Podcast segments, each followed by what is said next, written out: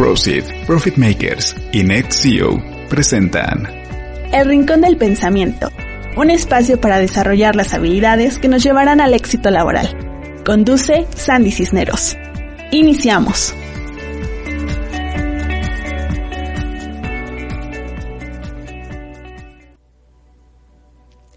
Hola amigos, ¿cómo están? Yo soy Sandy Cisneros y este es el Rincón del Pensamiento donde tus pensamientos se transforman. Y bueno, hoy les dije que les tenía un tema maravilloso que me encanta, que también me lo pidieron la vez pasada porque ya lo, ya lo he dado en varias ocasiones, pero creo que es importante que lo retomemos, porque muchas veces a veces se malentiende o sobre todo también lo tomamos como que de una manera distinta a lo que es. Porque imagínense, ¿por qué hablamos? Vamos a hablar acerca más bien de los cinco lenguajes del amor más comunes. Existen varios, pero es este autor, Gary Chapman, lo toma en un foco de cinco lenguajes generales. Cada uno puede tener como que se, como diríamos, como una lengua alterna o como un, digamos, un, un punto en el que podemos verlos desde otros puntos de observación, pero los así que los engloba en cinco, cinco lenguajes, solo cinco, muy fácil, porque muchas veces qué pasa, ¿no? ¿Para qué hace esta investigación o para qué nos proporciona esto? Para podernos realmente entender. Es muy interesante cómo puedes ver a una pareja que están hablando español y muchas veces ninguno de los dos entienden que se aman y entonces los dos viven con esa, ese vacío emocional, esa situación en la que dicen, es que yo siento que mi pareja no me ama, o yo siento que mi mamá no me ama, o yo siento que mi papá no me ama, cuando el otro en su propio idioma le está diciendo te amo. Y me da risa porque es como si hablara uno francés y otro a lo mejor italiano o a lo mejor hablar en inglés y, por un lado te dicen je t'aime y por otro lado dices I love you y por otro lado te dicen este te amo y así y como si como ay ¿Y cuál es eso, no? Y cada uno va a entender el que le enseñaron desde pequeño o el que ha ido este, tomando de acuerdo a su historia de vida. Y como realmente a veces dos personas no tienen la misma historia de vida, entonces por eso es que esta variación es muy mm, importante conocerla para que tú puedas identificar cuando tu pareja o cuando una persona muy querida te dice te amo, lo puedas tomar y decir, wow, lo entiendo, lo entiendo, lo siento y lo vibro. Porque a veces definitivamente hay papás que no saben comunicar esto y que Desafortunadamente a lo largo de la vida van creando este vacío emocional en los hijos porque el hijo tiene un lenguaje del amor distinto. Y gracioso porque a pesar de vivir en la misma familia, a pesar digamos de tener años de haberse conocido, pueden desarrollar así como que lenguajes de amor distintos. Vamos a ir primero por el, así que el primero de los primeros este, lenguajes. El primer lenguaje del amor es las palabras. Eso es muy sencillo, sencillo, ¿Por qué? Porque al final de cuentas son, digamos, es el lenguaje que a través de las afirmaciones, a través de la expresión hablada, es como tú puedes manifestar a alguien que te sientes orgulloso, que lo amas, que te sientes bien con esa persona. Y es todo lo que podemos externar a través de la boca, a través de lo que, de lo que podemos decir, ¿no? Aquí encontramos lo que son las afirmaciones, encontramos el palabras de empoderamiento, encontramos el hecho del agradecimiento, todo esto que puedes decir, oye, es que eres genial, te felicito, me siento orgulloso de ti, te amo, em, eres maravilloso, eres el mejor, eh, todo ese tipo de cosas, digamos que sería el primer lenguaje que sería el de las palabras de afirmación. Recordemos, palabras de afirmación, todas las palabras que podamos nosotros ayudar a que el otro se reafirme, ayudar a que el otro pueda sentirse bien, pueda sentirse amado. Pero recordemos, a veces para algunos que tienen esta idea de que las palabras son vacías, yo me fijo en hechos, ahí vienen este tipo, otros, otros lenguajes del amor, que ahorita vamos a hablar de eso, porque no todos tienen este lenguaje. Y hay personas que les cuesta muchísimo decirlo. Hay personas que a lo mejor no te dicen te amo, pero lo que hacen es te dan una rosa. O no te dicen te amo, pero lo que hacen es prepararte una sopa. No te dicen te amo, pero lo que hacen es abrazarte. Y eso es lo que vamos a hablar ahorita. Por ejemplo, el segundo lenguaje del amor son lo que son toques físicos. El toque físico también es muy difícil. ¿Por qué? Porque si tú naciste en una familia en la que a lo mejor hubo, no sé, alguna cuestión de violación, una cuestión de que no reforzaron el tema de toque físico, a lo mejor para ti puede ser el primario, pero no se te da o no se les da a la gente que amas y tal vez tú te puedes sentir rechazado, te puedes sentir como mmm, frustrado porque tú quisieras que te dieran un abrazo súper rico, que te dieran un beso, que te dieran un apapacho y no lo recibes. Entonces, cuando tú empiezas a, también por eso les digo, esto es autoconocimiento, porque cuando nosotros empezamos a ver qué es lo que nos puede hacer sentir mejor, nos puede hacer sentir con esta mm, energía alta de decir, wow, ¿no? Me abrazó, qué rico, ¿no? Me dio un beso, ay, qué delicia. O sea, todo eso es como también entender cuál sería nuestro primer lenguaje del amor. Tenemos los cinco, porque todos demos como que para podernos entender, para poder convivir, necesitamos desarrollar los cinco, pero uno va a ser el que vibre más contigo y si tú lo identificas, ya eres súper grandioso. ¿Por qué? Porque el momento tú que lo identificas, tu obligación es comunicarlo, comunicarlo a los seres que amas, porque así es como tú vas a recibir ese amor en tu lenguaje. Entonces les digo, a veces esperamos que el otro hable nuestro idioma, pero ¿por qué? ¿Por qué no enseñar al otro nuestro idioma para que hable también ese idioma? Entonces, a lo mejor si mi pareja, digamos que yo tengo el lenguaje mm, del amor que es el de palabras, ¿no? Y mi pareja tiene el lenguaje del amor de, de toque físico.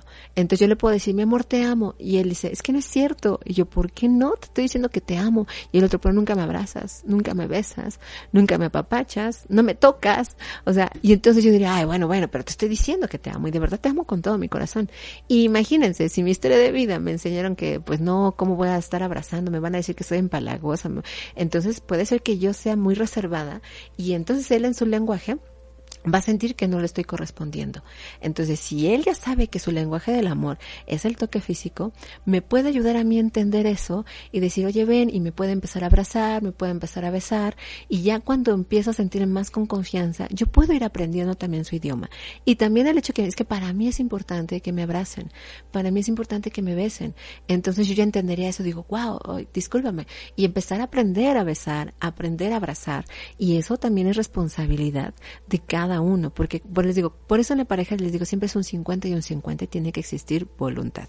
Como en el, ahora sí que en el programa pasado, si no lo viste, métete ahí en la página de un radio, ahí lo puedes encontrar. Y hablamos de la triada del amor, en lo que son el amor, este, consumado. Si tú quieres realmente un amor consumado, los lenguajes del amor son súper importantes porque eso nos va a ayudar a tener una mejor conexión, a tener una mayor este, intimidad, a estar más así como que más unidos y a saber también cómo llevar esta parte de la pasión, porque todo, todo va de la mano, ¿eh? todo va de la mano. Y también es una forma en la que va influyendo el compromiso, porque si tú te sientes amado, te sientes perteneciente, te sientes en un ambiente en el que eres importante, créeme que también te es fácil comprometerte. Entonces, seguimos con el tercero. El tercer eh, lenguaje del amor, mucha gente como que no lo Mm, no lo aprecia mucho porque muchas personas lo, pueden percibir como algo frío, pero es un, es un lenguaje también muy marcado y que no tienes que sentirte vergüenza por, así por hacerlo, porque al final creo que también es un aprendizaje. El lenguaje de los regalos, eso también muchas personas dicen, ¿cómo? O sea, es que es superficial, entonces no te sientes amado si no te regalo nada. El regalo no necesariamente tiene que ver con el costo, no tiene que ver con un precio, tiene que ver con el hecho de que cuando tú vas en la calle pensar en él y que lo estás como manifestando con algo de, oye, es que fui al mercado y me acordé que te encantaban las fresas y aquí te traje un kilo de fresas. Entonces, eso es un lenguaje del amor que dice, wow, pensó en mí, oh, qué genial. Y entonces tomas esas fresas como si fueran diamantes y dices, qué delicia. Y sobre todo porque me las dio esa persona que amo, esa persona que, que sabe, que me escucha, que me conoce. Porque el momento en que tú regalas algo, no nada más es regalar por regalar. Por eso también les digo, cuando tú regales algo, procura que sea un regalo que a la otra persona le pueda servir, le pueda gustar, que realmente tú digas, bueno, ¿qué usa? Observa a esa persona y mira, ella es una persona que a lo mejor es muy colorida y usa este tipo de collares, bueno, le compro un collar colorido. Entonces, por eso a veces también el, regalo, bueno, el, el lenguaje de los regalos tampoco es tan sencillo. No piensen que nada más es comprar por algo por comprarlo, ¿no? Sino también es, es un detalle. Es un detalle porque al final también es una forma de decir, estoy así como demostrándote mi cariño, caminé y sé que te gustan las rosas y me encontré una rosa en el camino, la corté para ti, ¿no? Y otra cosa, también existe el regalo de tu presencia, porque la persona que realmente tiene esta, mm, este lenguaje primario, lo que también va a, mm, apreciar mucho es que le estés regalando tu presencia, porque al final el hecho de que tú estés en esos momentos va a ser mucho más importante, porque le estás regalando el momento, le estás regalando el estar ahí. Y eso también es importante para aquellas personas que valoran el, el poder como tangibilizar algo.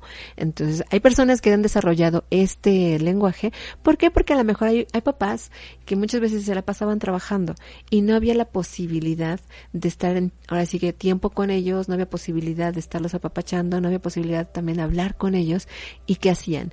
Llegaban con regalos a casa, ¿no? Entonces era como, o a veces también reafirmaban esta idea, ¿no? De que este papá o mamá no están para que puedan trabajar y te traigan esto. Entonces, regalos significan amor. Y por eso muchas veces desarrollan este como un lenguaje de, de amor y a veces esto pues se va llevando de generación a generación de que, ok, no, no puedo estar, no puedo hacer, pero te puedo regalar esto. Entonces, no necesariamente es malo, no necesariamente es como, ah, no lo hagan porque solamente llenar vacíos, por eso les digo, depende cuál sea tu lenguaje de amor. Hay gente que lo va a ver como esto no me sirve. ¿Por qué? Porque a lo mejor tiene el cuarto lenguaje del amor, que este es uno de mis favoritos, que es el tiempo de calidad. El tiempo de calidad es un lenguaje del amor que es muy interesante porque hoy en día es bien difícil que tú puedas regalar esto. Tiempo de calidad quiere decir estar presente aquí y ahora, que cuando la persona te hable tengas una escucha activa, que no le intentes resolver las cosas, sino más bien escuchar solamente. El tiempo de calidad significa que dejes de hacer lo que estás haciendo y estar con la persona, que realmente le, o sea, que le des ese regalo de tu tiempo y que digas, estoy aquí, dime lo que necesites, dime lo que tienes, dime, dime, háblame, está aquí, te escucho. Y también tener una plática recíproca, tener una parte, ese se combina un poco con lo que son palabras de afirmación, porque aquí viene lo que son las pláticas eh, de calidad, en las cuales no solamente vas a estar escuchando, sino también vas a estar respondiendo. Y al momento de estar respondiendo, ahí puedes combinar el lenguaje de palabras de afirmación, en el que tú puedes estarlo reafirmando de una forma positiva para que la persona se sienta integrada, amada, o sea, que, que sienta que realmente es apreciado. Y regresando a lo que es la parte del tiempo de calidad, nos vamos a ir mucho por la parte de realmente em, entregar el, el ser ahí, o sea, el, el que dices, oye, mira, es que me preocupa esto, y a lo mejor hacer preguntas de una manera en la que te puedas seguir contando. ¿Qué pasa? Desafortunadamente o afortunadamente, el cerebro está hecho para solucionar. Tú le dices algo de, es que no sé cómo hacer esto, entonces tu cerebro inmediatamente le, ay, pues así y así, así. A veces, y también es responsabilidad del otro, ojo, ojo, también queremos simplemente que nos escuchen porque ya sabemos la respuesta, ya sabemos lo que tenemos que hacer, pero si nada más buscamos que nos escuchen. Entonces, si ese es tu caso, pídele a tu persona que solo te escuche. Dile, regálame un tiempo de escucha de calidad. Porque ya sé que puedo resolverlo, ya sé que tengo soluciones, pero necesito platicar. Entonces ahí es donde entra esta parte del, del lenguaje del amor, del tiempo de calidad, de, ok, estoy aquí para ti y pues realmente te voy a escuchar, tal vez te voy a preguntar cosas para que tú también puedas ir como que rebotando ideas y eso es un tiempo en el que de verdad es súper precioso. Y también vuelvo a decir, por eso les decimos muchas veces los terapeutas a los papás que nos llevan a pequeños. Dale tiempo de calidad. Tiempo de calidad no es estarte tú ahí leyendo el periódico, estar con tu celular, o estar con tus amigas y tenerlo a un lado. Tiempo de calidad es que realmente te involucres en la actividad que hagas. Que si van a jugar un, juego de mesa, que si lo estás ayudando a hacer tarea, que lo estés ayudando a hacer tarea. Que si esto, me dicen muchos, es que eso no mi celular. Mm, deja tu celular a un lado, por favor. Cuando estás regalando el lenguaje del amor de tiempo de calidad, estamos hablando de que tienes que estar ahí, tus cinco sentidos. Te los recuerdo, ojos, nariz, olfato, que es el nariz, boca, tacto, todo, todo de ti ahí. ¿Por qué? Porque al final de cuentas, cuando estás presente, te vas a dar cuenta de muchas cosas. A lo mejor ni te habías dado cuenta de que tu hijo ya creció y que ya no es ese pequeñito o esa pequeñita, ¿no? Y a lo mejor ya te va a hablar de temas más diferentes porque estás poniendo atención. Entonces, por eso te recomiendo mucho que si este lenguaje del amor tú lo aplicas, a pesar de que la otra persona tal vez no sea su primer lenguaje del amor, lo va a apreciar muchísimo porque vas a poder también tú darte cuenta cuál es su lenguaje del amor primario. El que aplica este lenguaje, les apuesto que pueden ir observando cuál es el más determinante en la otra persona.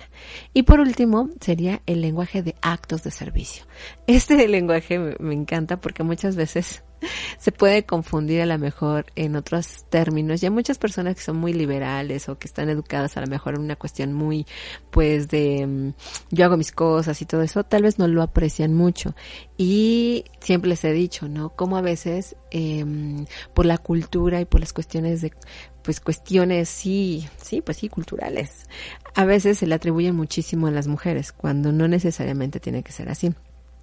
El último lenguaje del amor, al decir actos de servicio, quiere decir, por ejemplo, el que tú puedas ponerle el lonche a tus hijos, a tu marido, el que tú puedas plancharle su ropa y se vayan súper planchaditos, el que tú puedas a lo mejor, este, pintar, también por eso les digo que es de hombres, ¿no? Porque puedes pintar la casa, puedes arreglar, no sé, el fregadero, o puedes arreglar una simple lámpara. Todo ese tipo de acciones se llaman actos de servicio.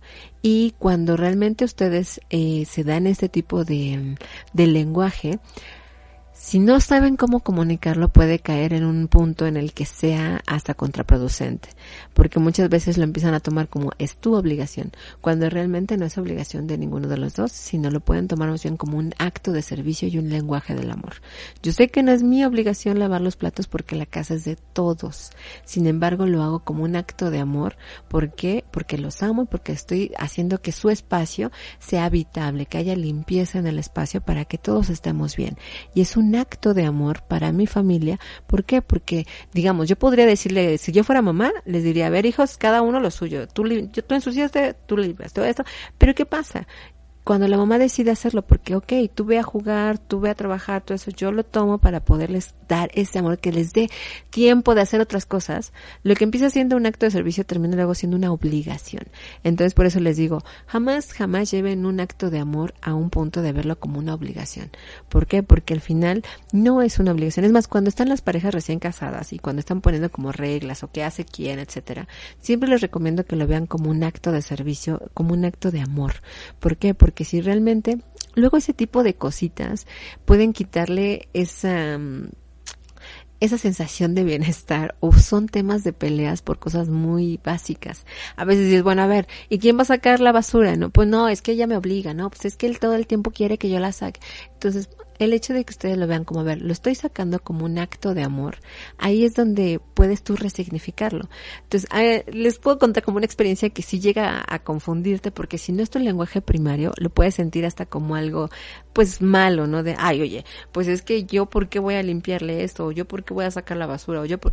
y entonces cuando, pum, te cae el chip, es, a ver, no es porque sea tu obligación, porque tú, este, tengas que hacerlo porque el otro te manda o porque el otro, este, obliga, no, sino no es este es un acto de amor que tengo con mi pareja para que la casa esté bien, para que tengamos un espacio sano, para que tengamos un espacio limpio y la convivencia se dé.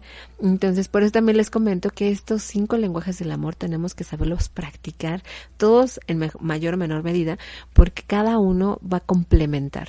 Entonces, ¿qué pasa cuando nosotros no tenemos el lenguaje del amor de las palabras? Entonces, cuando nosotros no damos palabras de afirmación, la relación se va desgastando también porque recordemos, la palabra marca muchas cosas, la palabra va a definir situaciones. Entonces necesitamos ser mejores cada día en hablar mejor, en tener palabras de reafirmación, en recordarle al otro que lo amamos, en recordarle las cosas que nos sentimos, nos hacen sentir orgullosos del otro, porque al final eso lo va a ayudar como a entender lo que tú piensas de él y sobre todo a decir, ah, mira, es cierto, por eso estoy con esa persona. Y eso, la comunicación es súper importante, que pasa también en la cuestión de de lo que son los regalos. Los regalos también son muy buenos porque es una forma de decir, estoy presente en sus pensamientos, me recuerda, o sea, realmente hay una forma en la que tú puedas darle un poquito de lo que tú has ganado, de lo que tú tienes, compartirle ese bienestar a la otra persona. O sea, es como dices, ok, a lo mejor hoy tengo, yo gano más que ella o yo gano más que él, como sea, ahí es donde dices, bueno, esto lo quiero compartir con él. Por eso es que estos cinco lenguajes son tan importantes, tan básicos, que si tú desde pequeñito. Es más, si tienes hijos, empieza a fomentarle los cinco, porque esos cinco lenguajes lo van a ayudar a ser una persona más inteligente emocional, ya que va a poder conectar más fácil con las otras personas. De hecho, estos cinco lenguajes del amor los podemos utilizar en muchas cosas, hasta en ventas. Los que quieren y saben de ventas, si saben estos cinco lenguajes del amor, van a poder conectar súper bien con sus clientes. Entonces, ahí es donde cuando tú conoces cuál es el lenguaje primario de alguna persona que te interesa, es muchísimo más fácil entrar de una manera en la que la otra persona te acepte, te deje entrar y si quieres hacer esa venta, la vas a poder lograr. También por eso les digo, el tener una relación de pareja también es una venta. Así que bueno, yo espero que les haya gustado, espero que ¡Ah! se me olvidaba, tenemos la sección de las preguntas, pero ahorita ya por tiempo ya se nos fue. Pero no, próximo, lo prometo, que en el próximo programa vamos a empezar con las preguntas. Las dos preguntas que tenía ya este aquí guardadas, las vamos a dejar para el próximo programa en las que vamos a contestar cuatro preguntas. Así que también, si tú no has escrito, te doy chance de que escribas para que seleccionemos las preguntas más importantes, más impactantes y que la gente se pueda beneficiar con ellas, ¿vale? Pues bueno, pues muchísimas gracias chicos. Yo soy Sandy Cisneros y este es El Rincón del Pensamiento. Cuídense y nos vemos el próximo martes a las 2 de la tarde por Home Radio. El Rincón del Pensamiento es patrocinado por Proceed, Profit Makers y NetCEO. Encuentra este programa en Home Radio MX